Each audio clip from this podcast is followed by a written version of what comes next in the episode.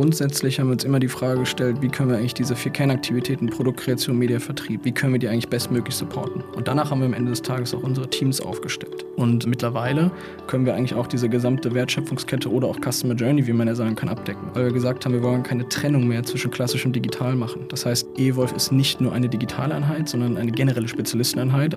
Dr. Wolf Insight, der Corporate Podcast der Dr. Wolf Group. Hier kommen Menschen zu Wort, die das Unternehmen prägen. Geschichten und Einblicke rund um Forschung, Vertrieb und Produktion von Problemlösern. In dieser Folge von Dr. Wolf Insight ist Max Zinser zu Gast. Der Vice President der Digitaleinheit eWolf und Data ist seit 2018 für Dr. Wolf tätig und leitet seit vergangenem Jahr die unternehmenseigene digitale Einheit eWolf. In dieser Podcast-Folge geht es um das Zusammenspiel von digitalen Disziplinen und Prozessen und um Veränderungen. Wir sprechen darüber, welche Vorteile es gibt, wenn man die Digitalspezialisten im Unternehmen alle unter dem eigenen Dach hat und welche Herausforderungen Max und sein Team derzeit beschäftigen. Guten Morgen, Max. Hallo Nina. Schön, dass du es heute einrichten konntest. Wir starten ja mal mit diesem Podcast mit einem Statement, einer kleinen These, die du dann kurz kommentierst. Das ist diesmal der Satz, was sagst du dazu? KI, also künstliche Intelligenz und Digitalisierung, werden die Wettbewerbsfähigkeit von Unternehmen erhöhen und Arbeit besser machen. Ja, ist, glaube ich, eine Frage, die wahrscheinlich aktuell sehr viele äh, Menschen rumtreibt. Ähm, vielleicht, wenn wir die Frage kurz auseinandernehmen, in Wettbewerbsfähigkeit und Arbeit besser machen. Wettbewerbsfähigkeit an sich ist ja immer was Relatives. Bedeutet, wenn alle äh, in Zukunft Zugriff auf diese Möglichkeiten und äh, diese KIs haben, ist das ja am Ende erstmal kein inhärenter Wettbewerbsvorteil. Es geht auch da darum, in der Lage zu sein, als Unternehmen diese Möglichkeiten und diese neuen Möglichkeiten so zu nutzen, dass sie eben zu einem Wettbewerbsvorteil äh, werden und am Ende uns als Unternehmen auch wettbewerbsfähiger machen. Im Vergleich, ich glaube, das ist der entscheidende Part hier. Zum Thema Arbeit besser machen, daran glaube ich schon. Ähm, warum? Weil am Ende des Tages, wenn man sich die Frage stellt, wobei wird uns eigentlich die KI unterstützen?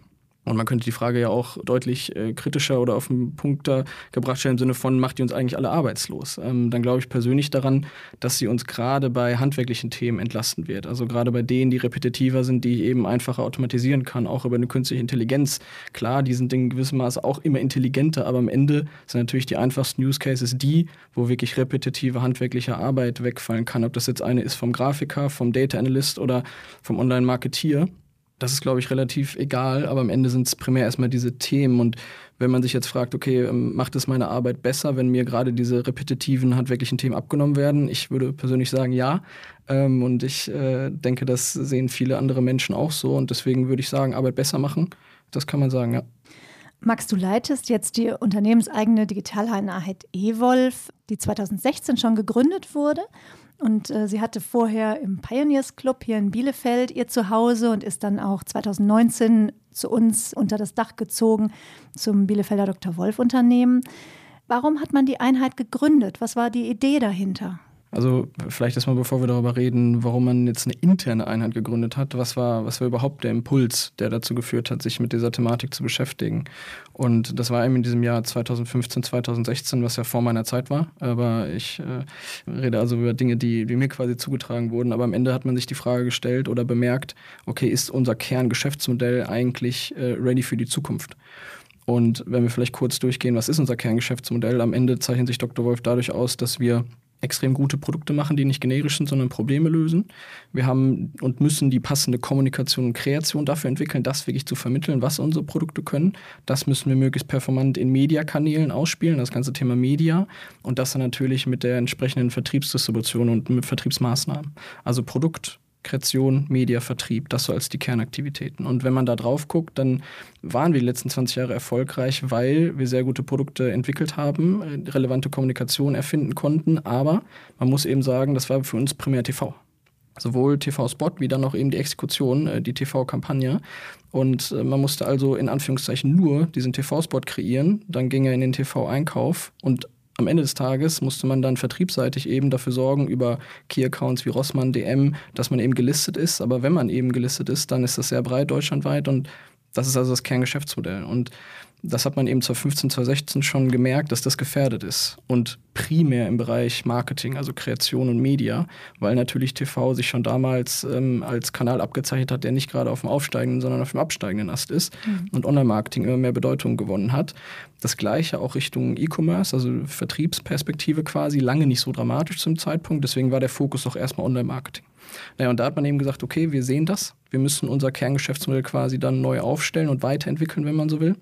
Dann kam quasi diese Frage zwei, wie machen wir das eigentlich?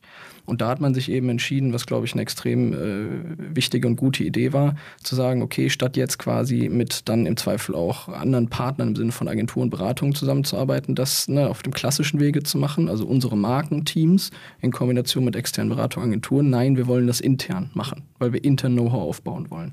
Und das war eigentlich der Kern des Ganzen. Und vielleicht kurz zur Historie, da hat man eben 2016 gesagt, wir gründen jetzt diese EWOF, das waren so fünf, sechs Leute. Und die haben alle ein bisschen alles gemacht. Ne? Das war eine kleine Einheit und die haben sich eben mit Online-Marketing beschäftigt, mit Website, mit Social Media und so weiter und so fort. Wie gesagt, Kern damals so primär das Thema Media. Und TV stirbt in Anführungszeichen.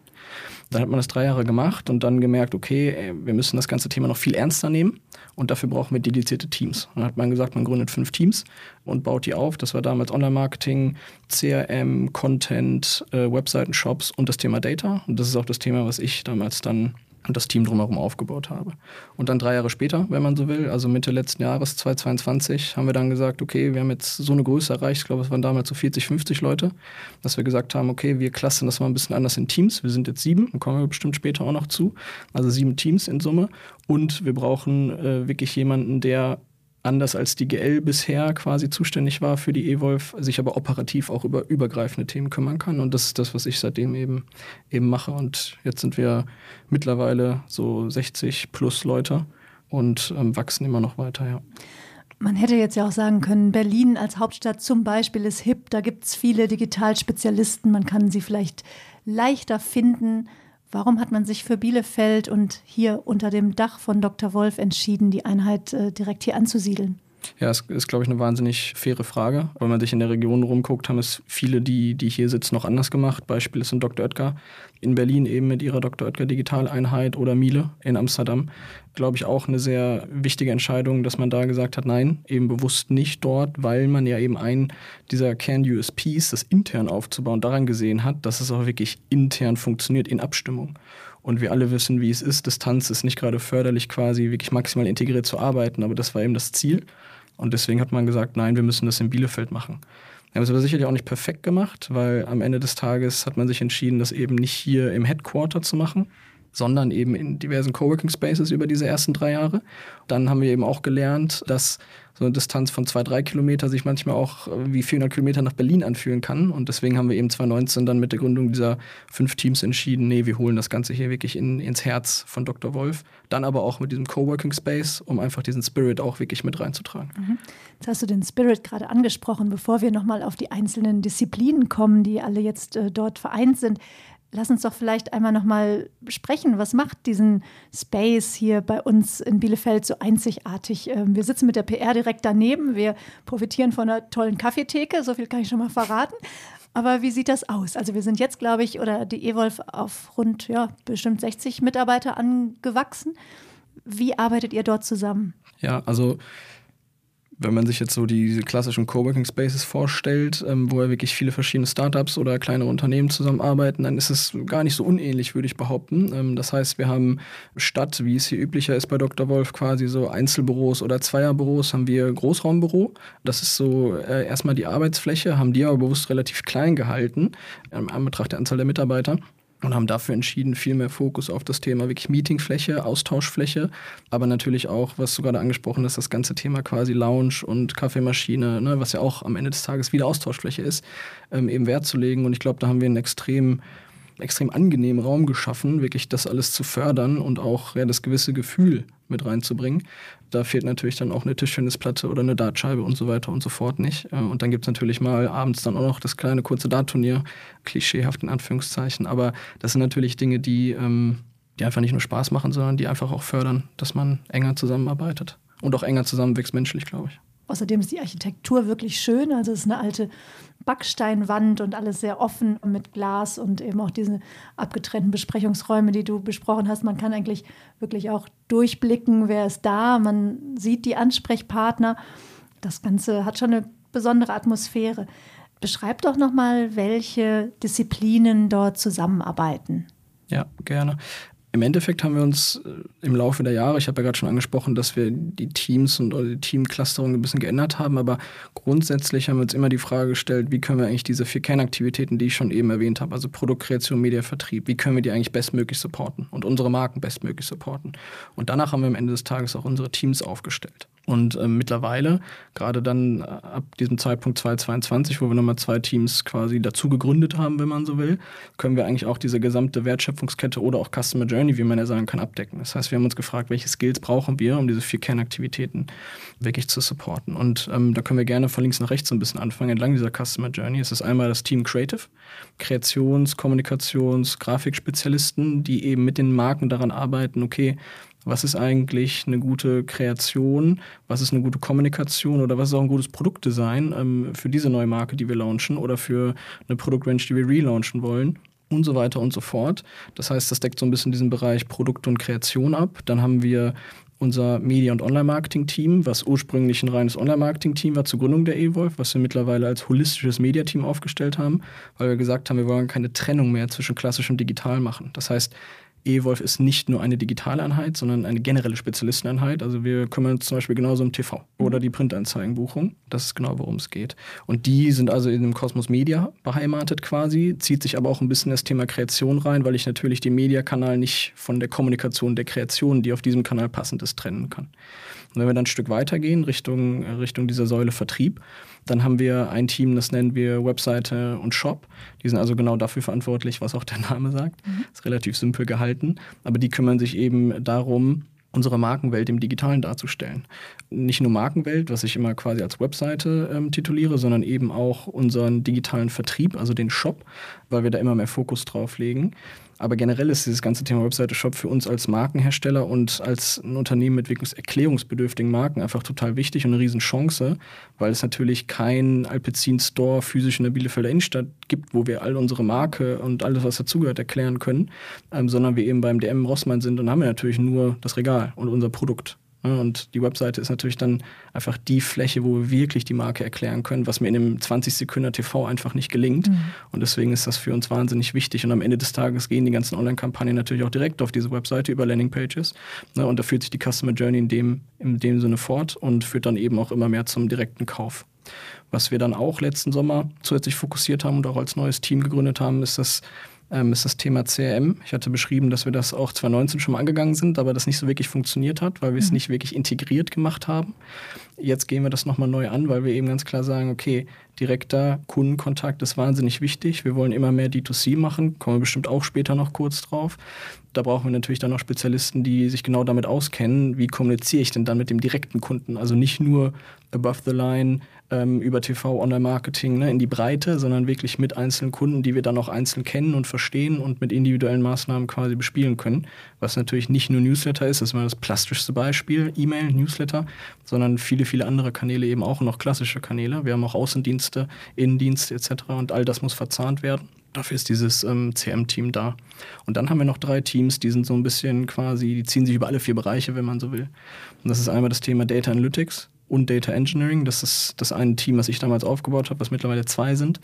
Das ist nicht nur meine Herzensangelegenheit, kann ich glaube ich sagen, sondern auch wirklich der Kern von allem, was wir machen in der eWolf, weil wir eben von Anfang an gesagt haben, wir wollen nicht nur Dinge machen, die wir schön finden und die sich toll anhören, sondern von denen wir auch verstehen, dass sie gut funktionieren. Und das haben wir natürlich auch nicht nur auf die digitalen Aktivitäten angewandt, sondern genauso auf die klassischen, wie unsere ganzen bestehenden TV-Kampagnen. Aber immer die Frage, was bringt das eigentlich? Also was ist der inkrementelle Mehrwert von einer TV-Kampagne? Was ist der inkrementelle Mehrwert von dieser Vertriebsmaßnahme? Was ist der inkrementelle Mehrwert von dieser Online-Marketing-Kampagne, um dann wirklich sagen zu können, alles klar, das ist gut, das ist schlecht, so können wir besser werden.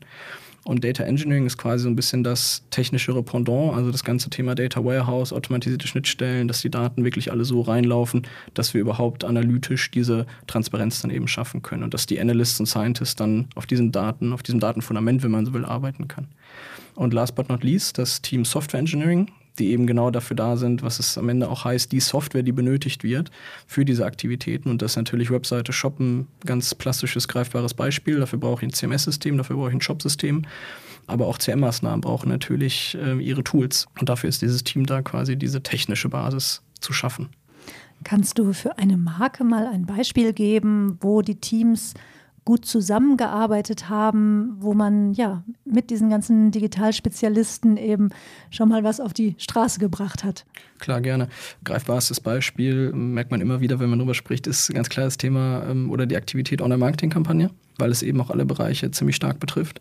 Ich kann es vielleicht auch nicht nur an der generischen mal vielleicht verdeutlichen, sondern wirklich an einer, die passiert ist, ähm, was auch ein ganz klarer Erfolgscase war. Es war nämlich genau im Corona-Lockdown, wo die Friseure dann ja zumachen mussten. Und wir haben mit Plantur 39 Braun ein Produkt, was so einen Nachfärbeeffekt hat, wenn man so will. Das heißt, einfach helfen kann, den Ansatz ähm, zu kaschieren und dadurch weniger zum Friseur zu müssen, auch wenn sie auf sind, by the way. Aber klassisches Farbshampoo. Mhm. Genau, klassisches Farbshampoo, aber natürlich vor allem, wenn sie zu sind und ich eben gar nicht nachfärben kann. Ne? Mhm. Also einfach möglichst dann den Ansatz zu kaschieren. Und das ist eine Kampagne, die war innerhalb von zwei Tagen live. Und das zeigt sicherlich einfach den, einmal den Erfolgscase in Richtung, wie schnell wir sein können, dadurch, dass wir wirklich hier integriert intern zusammenarbeiten. Aber es war auch bis dato die erfolgreichste Plateaukampagne, die wir jeweils gemacht haben. Mittlerweile nicht mehr, weil wir noch bessere auf die Beine stellen konnten. Aber das ist so ein Erfolgscase. Was passiert dann da? Am Ende habe ich eben meinen äh, Creative-Spezialist, ne, der sich um das Thema Kreation kümmert. Ich habe die ähm, Online-Marketing-Manager gehabt, die eben aufgestellt haben, okay, alles klar, in welche Kanäle gehen wir, warum gehen wir in diese Kanäle so, was sind unsere Benchmarks, was ist unser Forecast. Wir hatten natürlich das ganze Thema Webseite Shop im Sinne von Landingpage. Ähm, das war damals ohne Shop- und Kauffunktion, aber natürlich brauche ich trotzdem eine Landingpage und die entsprechende Webseite dahinter. CM tatsächlich betraf das damals nicht, aber jetzt in Zukunft oder bestehenden, jetzt laufenden Kampagnen ist natürlich immer CM integriert im Sinne von, wie können wir eigentlich hier einen Kontakt wirklich einsammeln und dann hinten raus weiter bespielen. Und Data ist eben zwangsläufig immer beteiligt, weil sie diejenigen sind, die vorher die Frage stellen, warum glauben wir, dass das gut genug ist und wird. Und dann eben währenddessen und danach analysieren, okay, wie gut ist es denn eigentlich? Ähm, und was können wir im Zweifel noch besser machen? Und immer mit den einzelnen Teams quasi im Austausch, sowohl Richtung Landingpage, wie auch den, den Online-Marketing-Kanälen, wie auch den Kreationen am Ende des Tages. Ob es da signifikante quasi Performance-Unterschiede gibt. Data Engineering ist auch immer involviert, weil sie am Ende des Tages diese Landingpage jetzt zuerst mal vertracken müssen, dass überhaupt Daten reinlaufen wenn keine neuen Kanäle ähm, quasi bespielt werden, dann ist alles ja schon vollautomatisiert, aber wenn ein neuer Kanal bespielt wird, müssen sie ihn erstmal anschließen. Und Software Engineering ist äh, da meist nicht akut involviert, außer es gibt quasi Landingpages, wo wirklich neue Features ähm, gebaut werden müssen. Dann müssen die natürlich von einem Entwickler einmal umgesetzt werden, bevor sie verwendet werden können. Das heißt, je nach Szenario sind mindestens äh, 80 Prozent der Teams involviert und manchmal auch eben 100, genau. Jetzt haben wir viele Produktmanager, die auch ihre Marke jahrelang kennen und ja auch vorher schon Marketingkampagnen begleitet haben. Was ist denn jetzt der Benefit? Weil du hast jetzt zum Beispiel schon echt auch viele Fachbegriffe genannt. Nicht jeder weiß vielleicht von Anfang an CRM, was kann sich da noch außer Newslettern äh, darunter verbergen. Kannst du noch mal vielleicht den Benefit beschreiben? Du hast gesagt, man hat das innerhalb von zwei Tagen aufgestellt, aber diese Zusammenarbeit, das macht ja auch was mit den Leuten, ne? Absolut. Also immer wenn ich nach, nach dem Benefit gefragt werde oder warum macht es so viel Sinn, so eine interne quasi Spezialisten-Digitaleinheit zu haben, dann habe ich eigentlich immer drei Antworten oder drei Punkte. Der erste ist ganz klar das Thema Qualität-Ergebnis dass wir also nicht nur behaupten, sondern auch nachweisen können und nachgewiesen haben, dass wir relevant bessere Aktivitäten auf die Beine stellen, als wenn wir das mit ähm, irgendwelchen externen Partnern machen, die uns nicht so gut kennen, die uns nicht so gut verstehen. Mhm. Also am Ende hast du Abverkäufe dann auch, die korrekt. besser funktionieren. Genau, genau, genau. Weil das ist ja immer, was das Data Analytics Team quasi dann, dann bewertet. Ähm, wir machen viele Testszenarien Einmal, um überhaupt nachzuweisen, zu zeigen, quasi, was bringt das, was wir machen, aber primär natürlich auch dafür, um eben zu lernen, welche Aktivität funktioniert besser als die andere, wo können wir besser werden stetig. Aber Qualität, Ergebnis ist ein ganz, ganz klarer Pfeiler, den wir sehen, was das eigentlich bringt, diese E-Wolf zu machen. Ein zweiter wichtiger Punkt ist das Thema Geschwindigkeit und Flexibilität, wenn man so will. Und das ist genau das, was du gerade auch schon gesagt hast, anhand der Kampagne, wo man wirklich gesehen hat, wie schnell kann es eigentlich gehen. Da muss man vorsichtig sein, im Sinne von diesen Vorteil bewahren, weil wir eben natürlich schon auch merken, obwohl wir wachsen und stark wachsen, sind wir trotzdem teilweise nicht in der Lage, alle die Bedarfe abzubilden an Aktivitäten, die die Marken oder Länder quasi gerne machen würden. Und da kann natürlich die Geschwindigkeit, die eigentlich theoretisch da ist, auch mal flöten gehen, wenn man einfach ne, überladen ist. So, mhm. dann, dann ist man auch nicht mehr schnell. Aber sonst ist das ein ganz klarer Vorteil, den man eben an genau diesem Beispiel eben sieht. Und ein dritter Punkt, der nicht weniger wichtig ist, ist natürlich auch das Thema, das nennen wir mal Wissenstransfer. Also Wissenstransfer nicht nur quasi von Spezialisten und Spezialistenteams zu anderen Spezialistenteams, sondern vor allem auch in den Rest der Organisation. Also genau zu diesen Marken- und Länderteams, die bei uns eben zuständig sind, ihre Marke erfolgreich zu machen oder international gesprochen ihr Land. Das ist natürlich ein ganz anderes Level von Wissenstransfer, wenn hier quasi diese, egal ob E-Wolf oder Dr. Wolf quasi, ähm, zusammensitzen und diese Themen arbeiten im Vergleich zu, man arbeitet mit externen Beratungen, Agenturen wo man meist nicht zusammensitzt, die im Zweifel auch nicht ein, ein, primäres Interesse daran haben, diesen Wissenstransfer so maximal stattfinden zu lassen. Und deswegen ist dieser Know-how-Aufbau quasi über die Evolve hinaus und so ein Effekt, der in die Organisation rein diffundiert, ist ein ganz klarer dritter Pfeiler. Kann sicherlich ein Produktmanager beim zweiten, dritten Mal auch schon besser briefen oder genau. fragt genau. während des Prozesses auch leichter mal nach, wenn man sich gut kennt. Ne? Und kann halt auch viel tiefer mit uns einsteigen, als man das mit einer externen Agenturberatung quasi tun könnte. Mhm. Was sind aktuell Herausforderungen für die E-Wolf? Was sind gerade Themen, die dich beschäftigen? Viele, wie immer. Aber eins ist ganz klar das Thema Strukturorganisation oder Skalierbarkeit, ähm, weil wir das Thema Internationalisierung sehr stark vor der Brust haben. Wir haben auf Deutschland fokussiert bisher. Das ist unser Kernmarkt, aber wir haben natürlich auch international viele Länder, wo wir die ganzen Mehrwerte, die wir geschaffen haben, über unsere Best Practices natürlich auch reinbringen wollen. Und wie müssen wir uns dafür eigentlich aufstellen? Wie kriegen wir das hin? Das ist Punkt eins. Und für mich persönlich ist ganz klar die Thematik, wie bleibe ich denn eigentlich an den einzelnen Themen dran? Jetzt, wo ich natürlich mich um diese teamübergreifenden Themen am Ende auch kümmern muss und zuständig bin, aber ich brenne ja auch für die Themen und ich will sie verstehen, damit wir eben auch vernünftige Entscheidungen treffen können. Und das ist natürlich eine zweite Challenge für mich, nah genug dran zu bleiben. Ja. Was schätzt du besonders an Dr. Wolf? Ähm, vieles. Ähm, es war für mich auch eine Überraschung, überhaupt zu einem Mittelständler zu gehen, was ich quasi nie geplant hatte. Aber was ich eher extrem schätze, ist einmal ganz klar das Thema, was ich flache Hierarchie nenne, was ich nicht nur in der E-Wolf stark lebe, sondern was wir bei Dr. Wolf gesamtheitlich stark leben, bedeutet, dass wir eben nicht über Hierarchien arbeiten und auch nicht primär über Hierarchien kommunizieren. Und am Ende relativ egal ist, wer welche Hierarchie hat, sondern am Ende sollte immer die bessere Idee gewinnen. Das schätze ich sehr in Verbindung mit schnellen Entscheidungswegen. Dadurch, dass wir eben Inhaber geführt sind und wir gleichzeitig eben auch nicht an Quartalsergebnisse oder, oder sonst was gebunden sind, sind wir in der Lage, schnell zu entscheiden und auch weitsichtig zu entscheiden. Das schätze ich sehr. Und am Ende ist auch Klischee, Wort und Aussage wahrscheinlich, aber Familienunternehmen heißt es nicht nur, sondern ist es am Ende eben auch, es fühlt sich sehr familiär an. Das gilt für mich sowohl innerhalb der EWOF als auch darüber hinaus. Es gibt super viele Freundschaften. In der EWOF fahren Leute zusammen in Urlaub. Also das ist das Level von quasi Freundschaft, ähm, was wir haben und das ist natürlich wahnsinnig angenehm. Mhm. Hast du selber einen Wert in der Zusammenarbeit, äh, den du schätzt oder versuchst zu leben ähm, mit deinen Teams als Leiter? klar, auch wahrscheinlich wieder sehr viele, aber wenn ich es runterbrechen muss auf ein, zwei, dann ist es wahrscheinlich einmal das Thema Authentizität.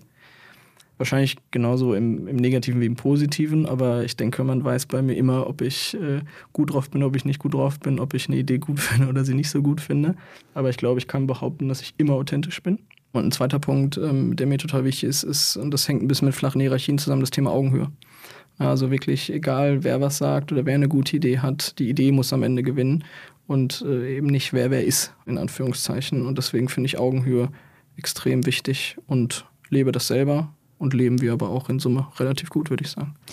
Wenn man sich das jetzt anhört und sagt, das hört sich spannend an, was diese E-Wolf alles macht, Menschen, die zu uns stoßen, suchen wir, glaube ich, fast immer noch. Mhm. Kann man äh, eine Ausbildung auch machen? Absolut. Äh, also wie du gerade schon gesagt hast, wir suchen generell natürlich Menschen auch, auch mit Erfahrung, definitiv händeringend. Aber ja, genau, wir bilden noch aus. Einmal äh, Ausbildung zum E-Commerce-Kaufmann oder zur Kauffrau natürlich. Wir hatten jetzt unsere ersten beiden Abschlüsse Anfang des Jahres, sind äh, dabei weitere auszubilden unser erster dualer Student im Bereich ähm, Wirtschaftsinformatik slash Data Science ist gerade dabei, seine Bachelorarbeit zu schreiben. Das ist also auch kurz vor, vor Abschluss und auch vor Übernahme, weil dafür machen wir es natürlich am Ende des Tages. Das heißt, ja, ähm, wir fragen uns eben schon, okay, wie können wir Leute ausbilden, nicht nur per se in diesen Disziplinen, sondern eben auch mit unserer DNA, weil das ist am Ende eben auch, was uns ausmacht. Und da ticken wir schon auch anders als andere, was nicht immer gut sein muss, aber was in 90, 95 Prozent der Fälle, glaube ich, uns echt stark macht. Das war ein schönes Schlusswort. Danke, Max, für das Gespräch. Danke, Nina.